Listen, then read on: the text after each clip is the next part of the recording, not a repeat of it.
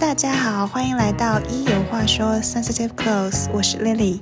这一期我邀请到了我的好朋友波波。我认识他的时候，他还是在国内学习新闻，后面他去了英国，在伦敦学习摄影。最近他开始接触时尚商业摄影。这一期我想邀请他来聊一聊他对于时尚穿着穿搭方面的故事以及他的看法。你要做这个就是要跟甲方对接嘛？就是那你在摄影的时候，就是你基本上会穿什么衣服呢？或者说是你要去见甲方的话，你会怎么穿呢？这个确实，哎，这这是一个这是一个学问。就是之前呃，无论是在学学摄影的啊，学时尚摄影的时候，老师他会跟我们说，就是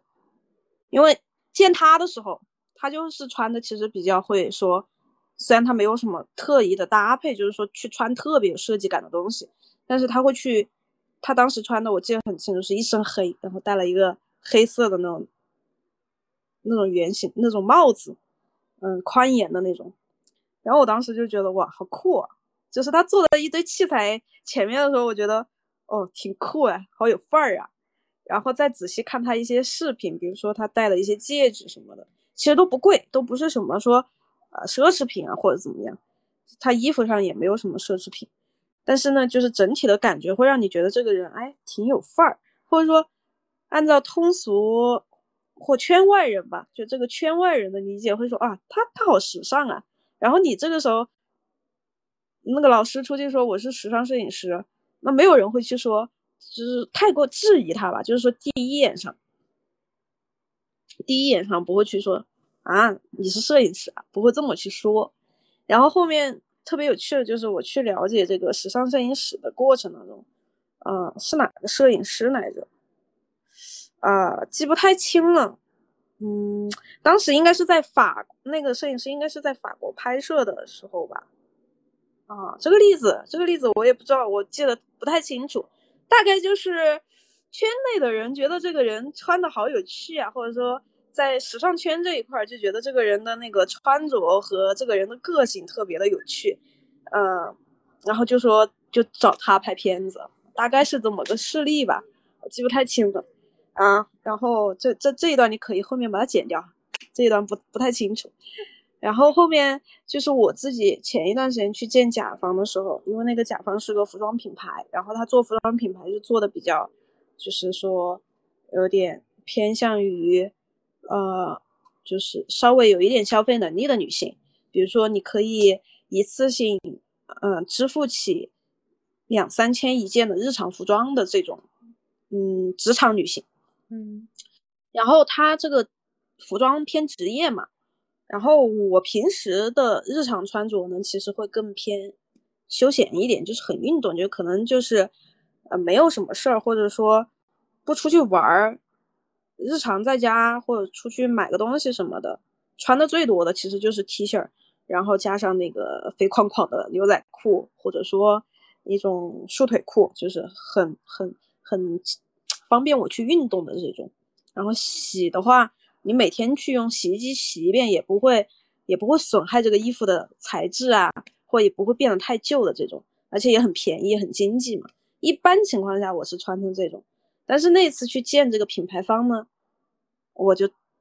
我也没想到他会不会认为我是个摄影师，我就啪踩了一双高跟鞋，然后穿了一个连衣裙，然后罩了一件那种就是那种比较有设计感的那个。我妈她都说是那种乞丐衣的一件风衣，就特别破烂的一件风衣，然后我就去了。我心里想着，我说我这个设计感我得有，然后我这个时尚感我也得有那么一点，然后我这个整个人呢，因为我个子不高，我说精气神儿我得拔起来啊。这个摄影师嘛，要控场，要有控场意识。我很大多数时候你都必须就是你要控场。然后我就说，我这个就是这种气场，我得拿出来，我就是得告诉他我有这种工作能力。但是我总不能说把我的作品打成一张张图片，打成打到 A4 纸上，然后拿给他说啊，你看看，这都是我拍的东西。其实不是的嘛，大家都是视觉动物，那第一眼会去通过你的穿着、你的谈吐，然后你的一些搭配上的细节，然后以及你的一些妆容。去判定你这个人的一些，你的人的性格啊，你的风格啊，或者说甚至会去有带带有一定的那种偏见的去评判你这个人有没有能力。嗯，所以我当时就是直接就穿成这样，就搞得挺夸张的。其实一般情况下，我觉得见甲方你搞得气场太强或搞得太精致，其实也不一定是好事儿。但是我那天呢，还是仔细想了一下，我还是决定，本来我是决定穿一个破洞牛仔裤，然后穿的休闲一点去见他的。但是我还是第二天临时换成了我我想的那一套。我想的原因就是说，就是嗯，其实第一印象挺重要的。然后果然就是说，那一次见了这个品牌方，他就会觉得就是我可以，就是找我拍，他会觉得挺开心，因为他可能会觉得我对，就是说我自己穿衣服有自己的风格嘛，或者说我对衣服上面有自己的品味，嗯，不一定说我这个品味一定是完全符合他这个调性的，但是我想他拍职业装，那我肯定会会穿的稍微职业一点，所以我穿了高跟鞋嘛。然后我就去见他，然后后面的后续合作也挺愉快的。但是呢，在拍摄当天，我也去，呃，尝试去接近这个职业装的风格。但是因为要拍，要举相机，要来回走动，我还是会去选择比较轻便一点，稍微适适适合我去做运动的这种。但是呢，我是穿的一条七分的那个裤子，那种 Zara 的一条黑色的啊，我那天是全黑。然后里面穿了个黑色的那种吊带背心，然后穿了一件黑色的那个，呃，那种比较丝滑的一件衬衫，就整体看上去休闲和职业都搭了。因为我穿的是一双皮鞋，嗯，然后我就去我就去找他了啊，我就去拍摄了，嗯，然后果然也是拍摄的时候，整个他们就说我那天看起来很专业，和我平时拍创作不太一样。确实，我平时拍创作可能妆也不化。但我那天还是化了个妆，好好的把衣服搭配了一下，然后去去拍摄的。嗯，因为其实按道理讲，你自己的一个穿着打扮，嗯，你自己对饰品的一些选择，嗯，不论是给别人第一印象也好，然后其实我也说过一个问题，之前也探讨过一个问题，跟一个跟那个我的老师，因为他拍照的时候他会穿的比较。他平时日常也很时尚哈，就是就是我说的一些东西，他就说，嗯，要把这些东西标签化嘛，就是让人家看到这个帽子的时候就能想到是他，或者说看到这一身这样子搭配就能想到是他，因为这这其实，在时尚圈作为摄影师来讲挺挺常见的，因为有的摄影师，时尚摄影师他是通过穿着，他他是通过穿着去给别人留下比较就是比较那种印象深刻。嗯印象深刻的那种，这这是一种方式。也有的摄影师是用相机，摄影师嘛，本命本命的一个怎么讲，赚钱的一个本命法器就是相机。那你拿一个什么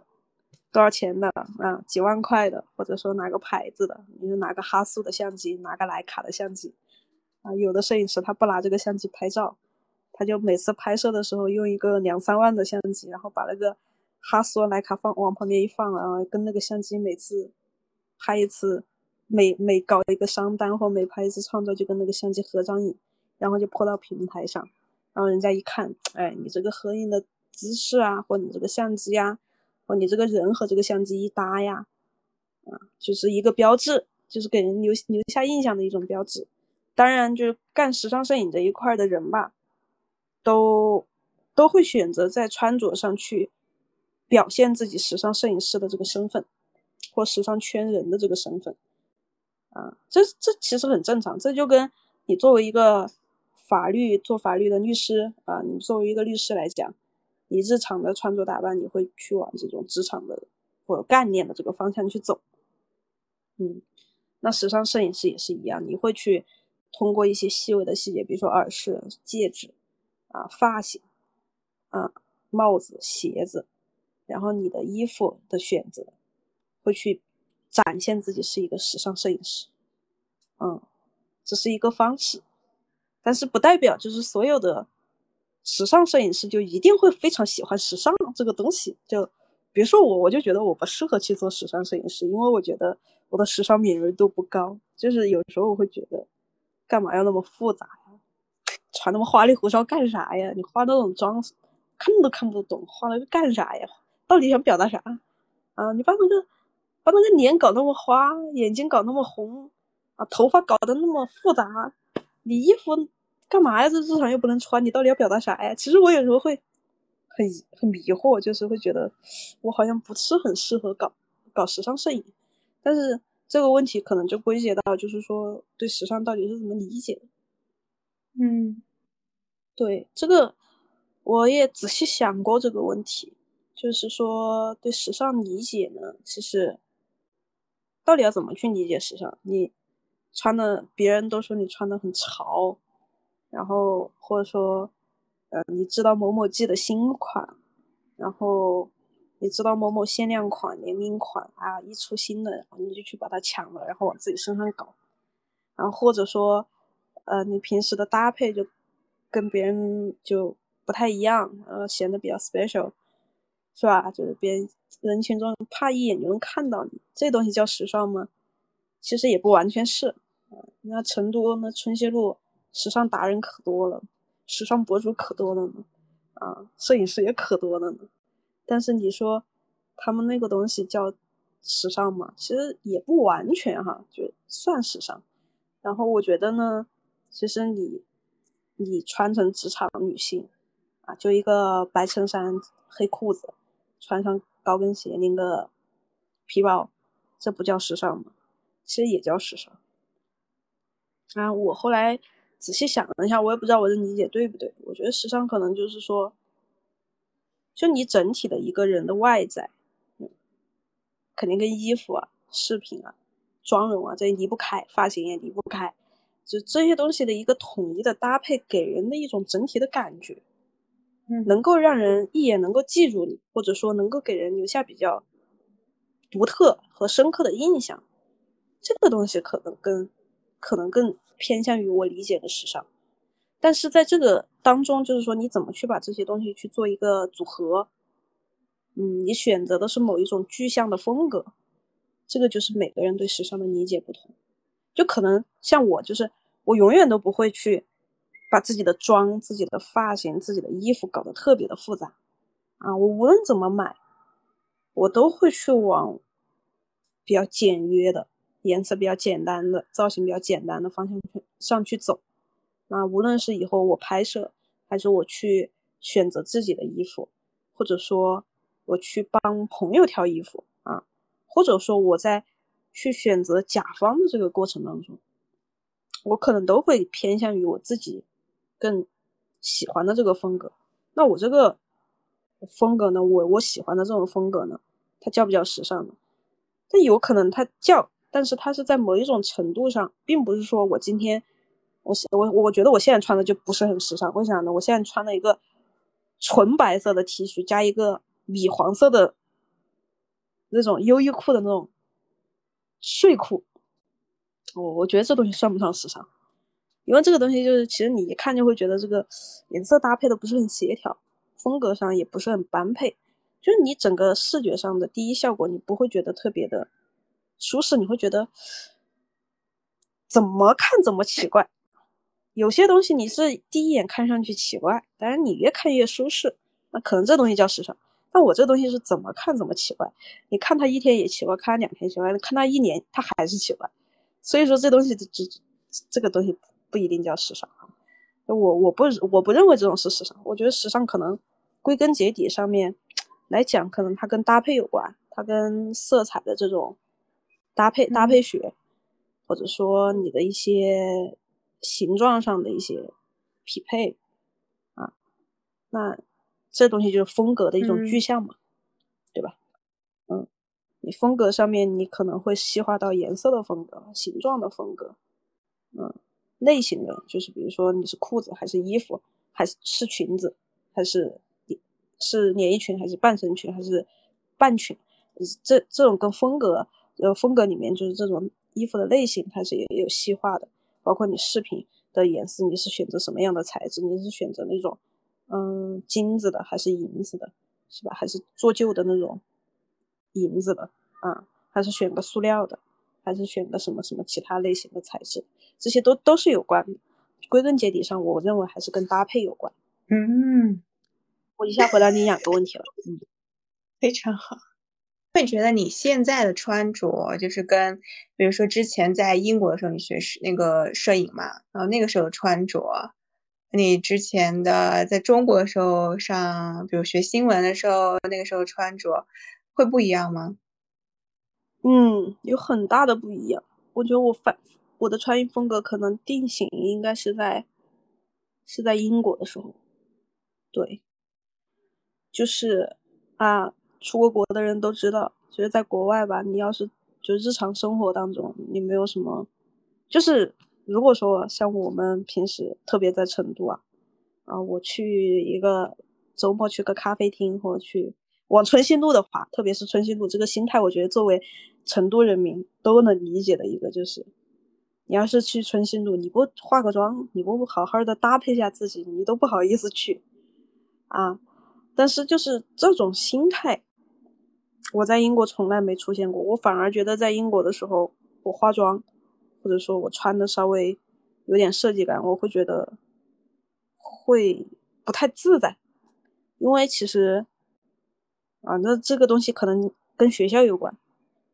金匠嘛，跟轮艺它有点区别。我倒倒也不是说轮艺轮艺那种不好，只是说轮艺它因为他们有时尚摄影这个专业，然后又有服装这些比较出名嘛，所以在轮艺读书的一些学生，他们可能对于自己的穿着啊，或者说呃一些搭配上会更讲究一些，更用心思一些，但是。像我我生活的那个片区，嗯，格林威治，然后金匠的这个周围，其实大家穿的非常的有搭配感啊，或者说很注重这种设计款呢，或者说，嗯，很每天都很精致的这种妆容出门的不多，有有我有一些朋友就是，啊，他们学设计的，啊，我觉得他们穿的其实都。一般情况下我是穿不出来的，因为我的单款里面，我的衣服的单款里面都会，我没有花太多心思去买，就是我去挑衣服的时候，可能会首先考虑这个衣服的一个百搭性，我不会去想这个衣服的一个，就是说特殊性在哪，我首先看到的是百搭性，然后再去考虑它的特殊特殊性。我之前印象很深刻，我是在。呃，流金街那边买了一条，不是流金街吧？流金街附近那街叫啥？不知道，忘了，记不住了。我只知道一个流金摄政了，我现在只记得这两条街了。然后，呃，我当时反正就在那附近买的吧。然后买了一件七磅的一个 T 恤，我到现在还在穿，它都有个洞了，我还在穿。嗯，不是我节俭啊，我是真觉得那件衣服它有它自己的一种，就是那种风格在里面，就是。又能跟我日常这种搭起来，然后它这件衣服本身放在那儿，我都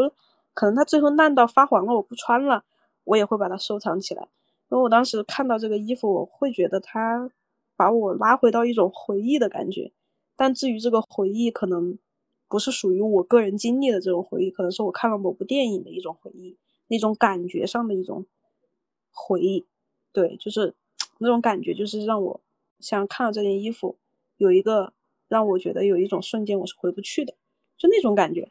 啊，挺复杂的。但是我就把那件衣服买了。但你说那件衣服有多好看吗？有多时尚吗？并没有。那件衣服看起来非常的旧，而且特别的薄，那个材质特别的薄，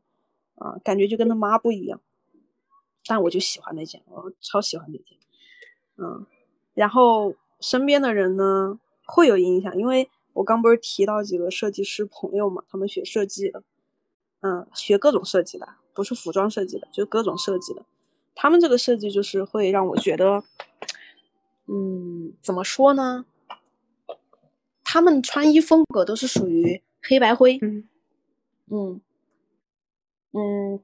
很简单。但他们会去比较关注，就比某个小众的设计师，然后或者说什么时候这个牌子又出了个设计款。因为他们可能就是说，因为专业的问题，或者说之前生活的这种，一般都生活在上海呀、深圳、厦门这些地方的朋友，他们可能会平时他们就会去很注重这些东西的吧，可能就跟个人平时的生活习惯也有关系吧，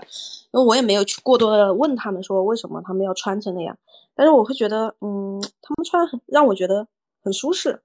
就是说啊，看着哇，就是会让我一直记住他们。然后他们这个衣服呢，其实我也觉得会很好看，我会刻意的去，就是说去学习一下他们是怎么去搭配这个造型的，啊，为什么却要买这个造型的鞋子？比如说，一直都想尝试一下那个分趾鞋，但是呢，说实话，因为我的衣服我刚刚也跟你形容过，而且之前可能跟我跳跳舞有关，跳街舞有关，所以我衣服真的都是那种 oversize 的。你也你你想想我这种。oversize 或者运动裤这种大体什么的，配个分趾鞋，其实多少有点奇怪，所以我也一直没有去买这个东西。但是我又我最近就是这个分趾鞋在我的生活中出现频率挺高的，我也挺想尝试。我也问过人，我说你穿这个东西什么感觉？他们没什么感觉啊。我说你们脚趾真的是被分开的吗？他们说没有啊，我的脚趾好像就到这个分叉的这个前面了。啊，这个可能跟。穿的人也有关吧，反正我也不知道，就是因为这个当时穿这个鞋子形容感觉的这个人是个模特，可能大小那个脚脚跟那个鞋的大小是不匹配的。那具体穿这个鞋什么感觉，我到现在都不知道，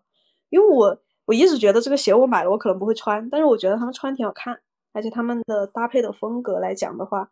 嗯，其实他们的穿衣风格和他们家居的这种就家生活的这个环境的。一些，比如说桌椅的选择，然后一些呃书籍的摆放，然后一些比如说花瓶啊、时钟啊，他们其实会把这些设计的这种感觉融入到他们生活的每一个细节当中。嗯嗯，所以其实他们这个东西我是学不来的，因为本身我就不是个那样的人，我比较粗犷，嗯，也不算粗犷吧，这是怎么讲？比较有点没那么精致，嗯，然后。在这很多种因素的这种影响下，我在英国就会很简单嘛，呃，帆布包一背，然后衣服就是日常穿着，因为你打扮了还不如不打扮，因为你打扮了你还不是很自在，所以我就后面直接干脆就是不怎么打扮自己，然后就变得越来越邋遢。怎么叫怎么邋遢个法呢？就是我当时疫情回国以后。因为我回的很早啊，你知道的吗？我回的很早，刚刚前我就回来了。回来了之后，我当时印象很深刻，是有一天我出门在成都了。当时我从家里面就是冬天穿的什么我忘了，反正大概也是跟延续了在英国的那种感觉。我就是我不 care，我不 care 身边的人什么想法，我也不管你怎么看我。因此，我就没有管自己穿成什么个样子，我就捡了身边两件干件衣服就往身上框了，然后我也不化妆了，因为我觉得就是不习惯化妆。其实人长时间不化妆会不习惯化妆的嘛。我当时就这样子出去之后，我妈在小区的楼底下给我来了句，她说：“你能不能把自己收拾一下？你穿那么邋遢，真丢脸。”然后当时觉得，我说：“我去。”我回国了呀，我说可不能这样了。然后那个时候往后就是会注意一点了，就是会，呃，比如说，就哪怕是出出小区，我也会稍微稍微搭一下下，就是说不会显得那么的突兀啊。比如说我今天穿那个这种优衣库这种睡裤，它是束脚的，那材质是有点带绒的那种。穿了个 T 恤，我就不能穿我那双带蝴蝶蝴蝶结的拖鞋。我那双拖鞋挺好看的啊，你不要听到蝴蝶结就觉得就觉得土，它不土，它不土。然后，然后我就说，就是会改，稍微改变一下，然后稍微见朋友或者说去去去去去外面有什么吃饭的那种局什么的，还是会化个妆。但这种事情呢，就是这种习惯，就是这种舒适感，在英国它带给了我之后，这种舒适感以后。很难去改变，因为人走出这种舒适区很难嘛。但是呢，我想说的是，我在大学完全不一样。其实当时我们俩在上海的时候，你就应该知道，我天天上班都很精致，对不对？啊，我的小裙儿一穿，嗯，小高跟一穿，虽然我是个实习生，但是我那个那个那个那个劲儿啊，从来没垮过。然后我也基本上就是每天上班都是化妆的，对不对？还是很精致的。多少还是算小半个上海的都市丽人，虽然没赚钱，但是呢，大学的时候呢，其实就是还是会非常的爱打扮，然后那个时候也因为跳舞的原因，但是跟自己喜欢的东西有一点冲撞嘛。跳舞是街舞，hiphop，那他会穿的非常的，就是说那个时候大学他会说潮，嗯，他会说就是那种大大的 T 恤，宽宽的裤子。我一是为了方便自己运动，然后二就是说那样会大家是大家所认为的一种潮，然后呢后面呢就是 稍微在运动的这个频率上减下来以后，就是可能会更多的去呃学雅思的这个过程嘛，那那很漫长，对吧？然后。呃，学习的时间变多，写论文的时间变多之后，可能衣服上面更多的是又觉得那个时候又觉得自己长大了一点，嗯，嗯经历了什么噼里啪啦的情商就不说了，那个时候觉得自己心态蛮成熟的，然后觉得自己长大了，然后衣服就会往成熟的方面偏一些，就比如说会去买一些呃比较那种驼色的风衣，然后去选一些。那个时候尝试开始穿一些稍微更高一点的那种高跟鞋，尖头的啊，然后衣服上面可能就是稍微会去更多的选择啊，能突出自己女性魅力的那种。然后直到到了英国嘛，就是刚刚这是啊，这舒适区是一个转变，还有一个转变是会去挑适合自己的东西，就是说。我现在衣柜杂到我无法搭配 啊！就到现在，我还有一件两三千的一件衣服，吊牌都没剪，为什么呢？我没法穿，因为我当时只是觉得好看，我买了之后，我妈也觉得好看，给我买了之后穿不出去，穿不出去，因为那个衣服太花了，就像一件是那个一个设计款，一个走秀款。我我他妈居然买走秀款，操！我对自己的认知多少有点误解，我真的觉得。然后然后买了之后到现在都没穿过，然后那就那种那种时候都会觉得就是会去买这些东西，纯粹都是会觉得这件东西比较吸引自己吧，会觉得它比较时尚嘛。但是其实没有太多的往是不是适合自己的方向去考虑，嗯，就是。后面就是去了英国的一种转变，就是看了身边的人去尝试过学习的一种过程，然后包括其实你的穿衣风格也会对我有很多的影响嘛。我们毕竟认识这么久，而且我们在英国见面时间那么长，嗯，睡衣都给你穿了，多多少少有点影响。然后就这些影响影响过程之后啊，就是从二零二零年回国以后到现在。我没有买过一件，就是超过，应该没有买过上千块钱的衣服了。这我，对，对我没有再买过了。对对对，我都是一千块钱以下啊。呃，有有有有有有有那么一件，好像还是一件还是两件吧，就是一千多一点儿，一千八还是一千一千七的样子吧。反正就是不是不是贵的衣服，基本上没买过了。然后自己的购物欲也降得很低了。然后只买衣服呢，只考虑一个问题，就是说。这个东西搭配百搭强不强？我能用这一件衣服或一条裤子搭配多少件上衣或多少件裤子？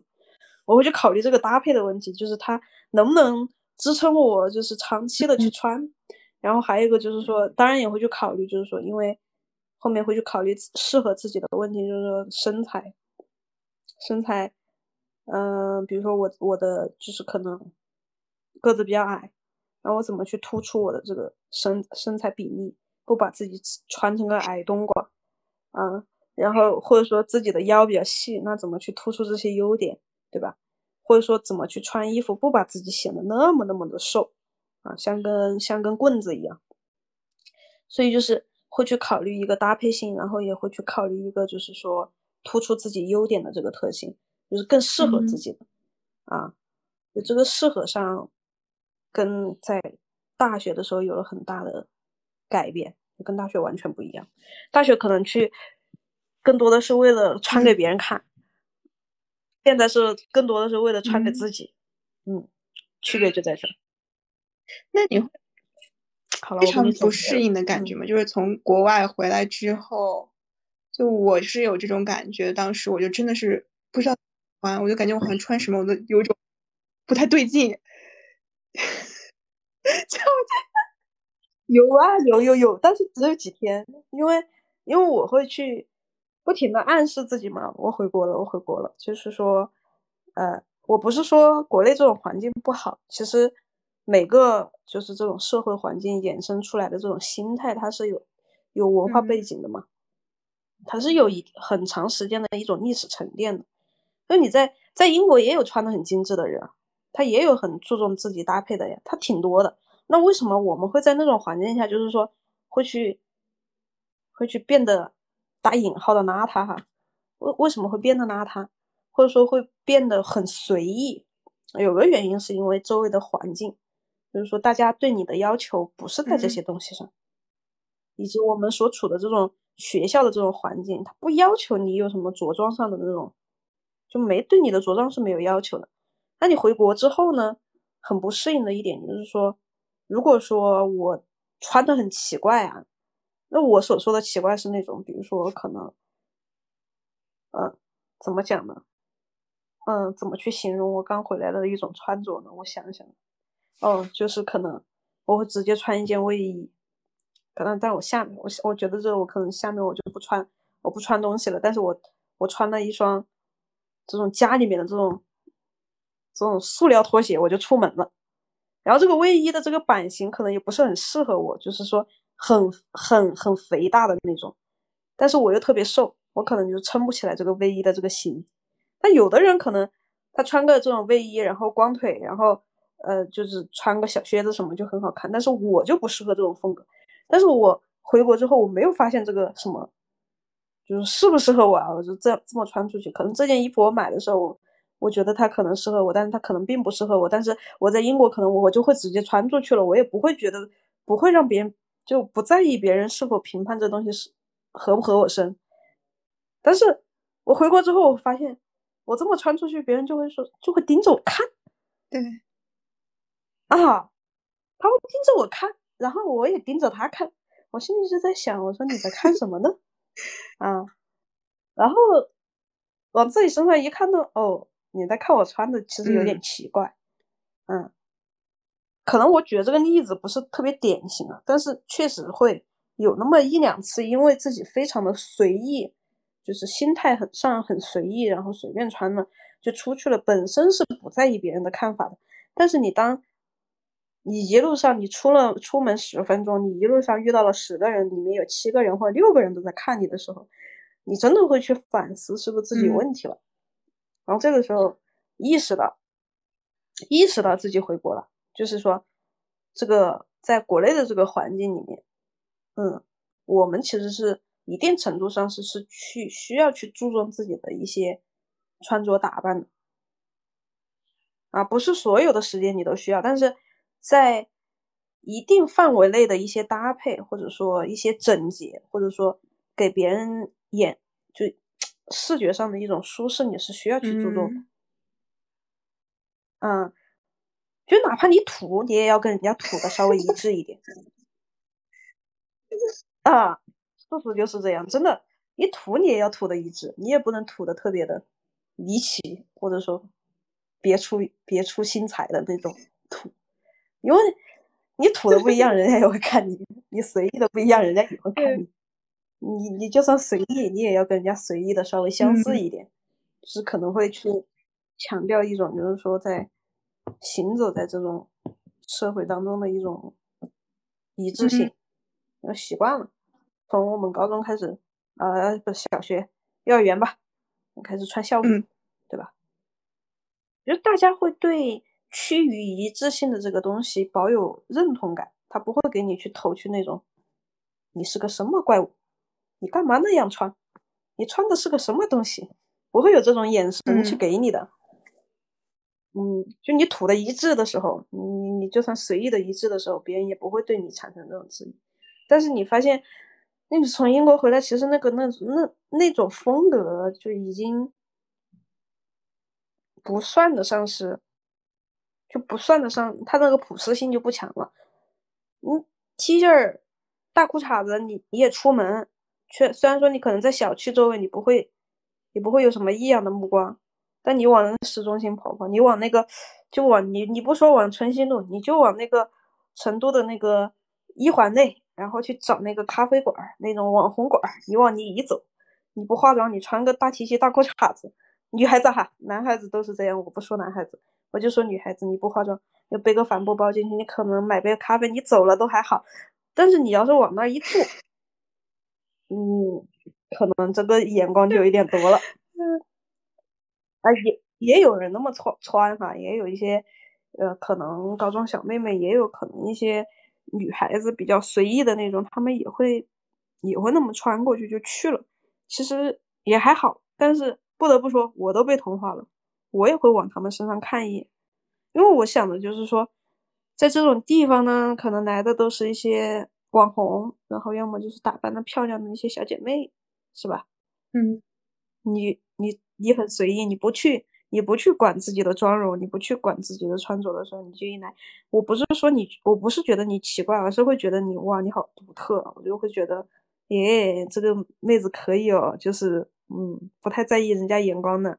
就是好随意哦，他这个有什么现在比较流行的一个词哦，他是不是感觉挺放松的，挺松有松弛感的，是吧？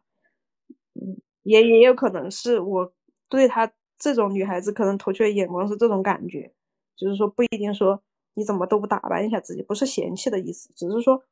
你，但是你自己穿着你你也分辨不了别人对你的眼光是在赞美你还是在对你表达疑惑。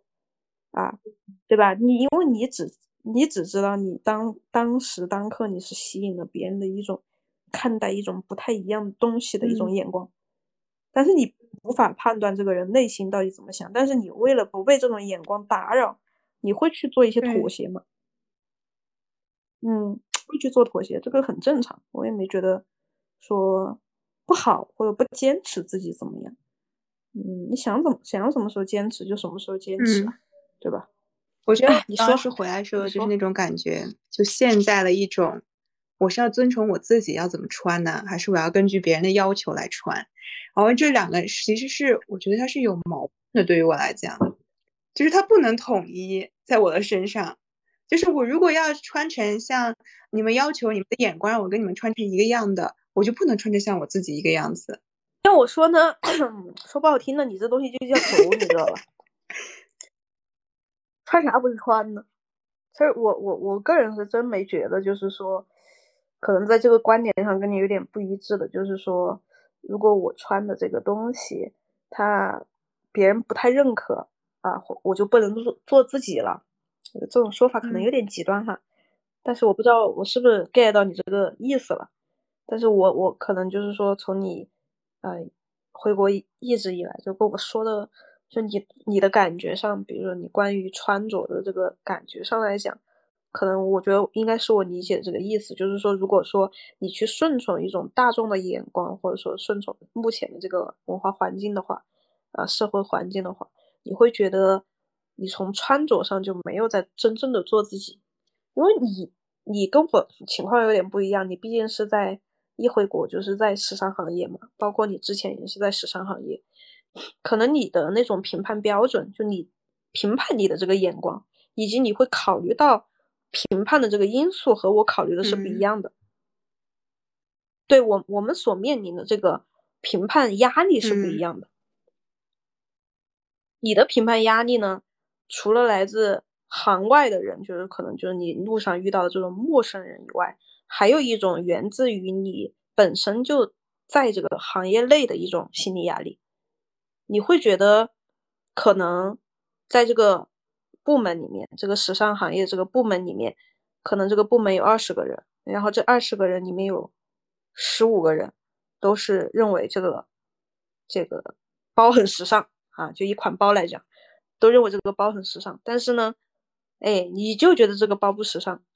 然后你不背这个包，你背了它一个比较老款的包，嗯，或者说背了一个。跟它颜色不一样的，嗯，别人就会觉得就是说，就就就就来评判，就说啊，那个更好，那个更有设计感啊。十五个人都这么认为，啊，只有五个人里面可能只有你这五个人里面只有你一个是这么认为，还有四个是啊不管的，你看，或者说是四个人是领导啊，别人无法评判他。然后你会觉得就是在这个行业里面，你要是找不到一种认同的话，你会觉得肯定会有心理压力，这个是能理解的。就是说，来自这种行业的，我这个例子我不一定举得恰当，但是呢，这种行业压力我能够理解，因为包括现在这个行这种压力其实是会转转到我身上来嘛，就是因为我现在在做时尚生意，就是有一种风水轮轮流转的感觉，就是你现在你不不得不去注重自己的一种外在，但是在这个外在当中，你说我会去会去想，比如我穿的不够。时尚或者说不符合这种圈内人的审美的话，我会觉得会有压力吗？就是这种压力，我觉得可以对我来讲可以是几乎为零，它几乎为零，它有那么一点点，但是它不足以影响我去怎么呢？怎么去去去去去生活或去发展我的事业的。其中一个原因啊，就是很重要的原因。之前几个问题也提到，就是说我去选择我的每一件衣服或每每每每每个饰品。这个东西对我来讲它是有价值的，嗯，就是首先我是在心里面对我的我所选择的东西有一定的认同感，而且这个认同感是非常的强，就是一般情况下是，就你哪怕说这个东西它不够潮或不够时尚或哎好土啊，就是我会觉得我觉得好就好，对，对啊，我我我不会在一些大的一些场面上出岔子就行了，就比如说。我去见那个女装品牌的甲方，我不会穿的非常的休闲，对吧？那就是我对这种场面的一种，就是说一种妥协。但是这种妥协真正的是一种妥协吗？其实也不是。为什么呢？这个做人嘛，你你你出来工作，你就是其实也一定程度上其实是有点在做做生意一样。就是我们这种行业其实是一定程度上就是在做生意。你做生意的时候。你还在想啊？我就爱穿成这个样子啊！你他妈爱喜欢不喜欢啊？我今天就要穿这个，我今天见你我就要穿成这样，我今天见你我就是不要化妆啊！我今天拍摄我就是要穿高跟鞋去，没人能管我，我就要做我自己，可以啊。但是其实像这种轴的背后就会吃亏，嗯，你会把自己的这种发展的一种路子或者说机会。都因为这种不妥协而去变得少，但你说这种妥协，它也不能叫妥协，它只是说换了一种选择而已。我不，我不在那个百分百的一种极端的选择上去做一个选择，我在这个百分之五十的范围之下去做选择，但是在这百分之五十之下的这种选择，我去做一个百分之百的保证，我所选择的每一件东西都是我自己的。我自己想要的，我自己认可的，那你就说，我总不可能说去见那个品牌方，我说我穿一件那个品牌方的衣服，我先去买他们一件，然后我穿着去见他，我说这样子肯定让他更开心，对不对？但是我没有去这么做，对吧？这就是一种在百分之五十的这种选择范，呃，就是这种比例之下，你去做一个百分百的选择，你去选择自己想要穿的、想要搭配的一切。但这个搭配又是能够去帮助你去寻找更多的合作机会，更帮助你去发展的这种，或者说帮助你去更好的融入身边人的这种一种妥协，这种妥协打引号。其实我我觉得妥协这个词不是很好，可能它带有一定的这种呃负面情绪，或者说带有一定的这种不情不愿在里面。但是我也找不到更好的一个形容词了，大概就是这种感觉。那你就是最喜欢什么时尚单品？就是对你来讲，现在你觉得什么是哪一件物时尚单品是可以展现出就是你的那种你讲个性啊，或者是你的这种标志？我的标志时尚单品会有吗？没有，没有。我没觉得我有什么东西特别时尚，但是呃，可能我。我一般自己做搭配的最后一步是戒指，嗯，我会选择一个戒指，因为就是我觉得就是比如说你每一天的这种 look 上面的一个重点的话，可对我来讲啊，可能是需要一种点睛之笔。但是呢，我也是买戒指也不会买很多。但是我说起来就心痛，之前丢了一个那种一个设计款的一个戒指，虽然它不贵啊，它很便宜，它可能也就也就大几百块钱吧，五六百块钱的一个一个单品。但是有一次出去玩就掉在外面了，找不到了，那东西肯定找不到了。但那个戒指是我一直都会戴的，但是呢，还是我的一个。平时的一些搭配理念嘛，就是说会更注重一个东西的一个搭配性嘛，百搭。嗯，然后我就会去，我那个戒指就是挺百搭的，就是你穿的很职业，你也可以搭；你穿的比较稍微随性一点也可以搭。你哪怕去穿的那种比较街舞风格的也可以，因为它是一个材纯银的一个材质，然后它有点做旧，嗯。嗯，就比较比较比较容易，就是说让我觉得能够帮我提起我的整个精气神儿吧。不戴了个戒指，就感觉到少了点啥。嗯嗯，但你说其他的一些时尚时尚单品来讲，没有，因为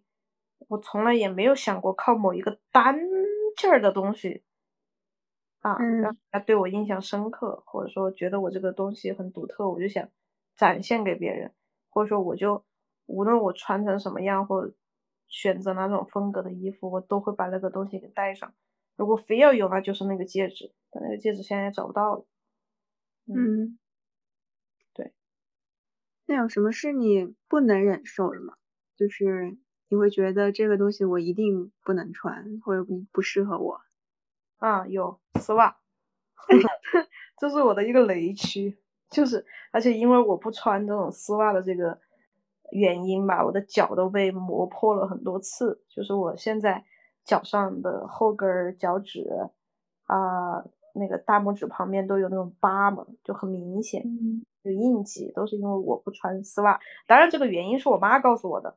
不是我自己总结出来的，我还是觉得是因为鞋的问题，鞋的材质的问题。我的脚才会受伤，但是我妈就是把所有原因归结于因为我不穿丝袜。但是呢，呃，当然也是成都这边就是说春季和秋季很短嘛，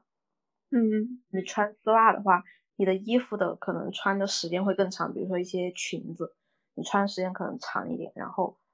我就是属于任何丝袜，就是任何款式的丝袜我都不会穿，我很抵触这个东西，这是我的一个雷区。不仅不穿了，我还见不得这些东西，就是看着它我都觉得浑身难受。不是不，绝对不是因为它可能跟某些方面，就是某些不能说平台上不能公开的这种原因有关，绝对不是这些原因。但是我就是对这个东西非常的抵触，从小就很抵触，就骨子里的东西。从小学开始，我就很讨厌这个东西。就是小时候，我我我觉得。很多人都经历过，就是奶奶奶奶带小孩的话，她会让小孩穿凉鞋，然后穿上丝袜这种，对吧？嗯，有小孩会。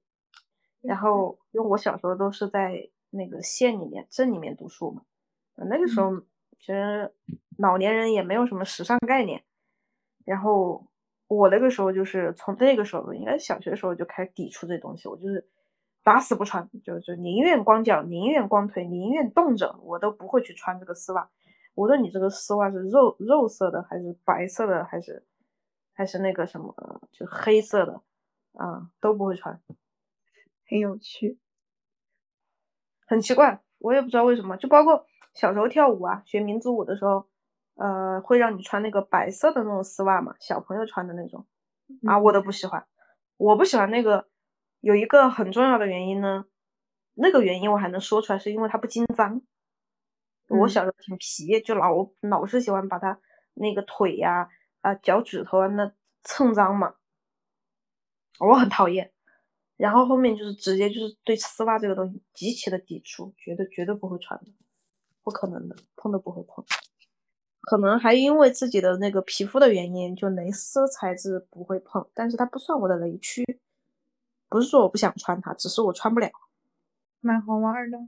你会穿丝袜吗？我是喜欢那种的，就是如果它是有那种设计感，就彩色的呀，那种的有花纹的呀，我觉得有的时候还觉得还蛮好玩的。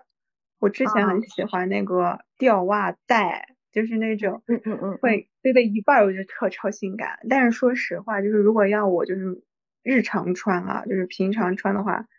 可能也不会穿多久，除非就是用个单品那种搭配吧，穿一下。因为确实，我觉得这个丝袜这个东西穿上去不舒服是真的，但是好看确实，我觉得有的时候还觉得挺好看。我也不知道它好舒不舒服，我从来没穿过。就是有一次我记得是哦，我妈就是我们不是才搬过家嘛，然后我妈妈就是有很多那个就是各种款式的丝袜，然后因为她平时就是工作原因，她会穿很多高跟鞋，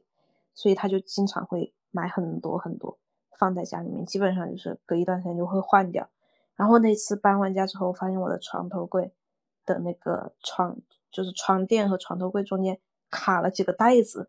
可能当时搬的时候不小心掉进去了，我也没注意。我当时打扫卫生把它拎出来的时候，我发现是几双新的没有拆封过的那种丝袜的时候，我整个人都不好了，我就觉得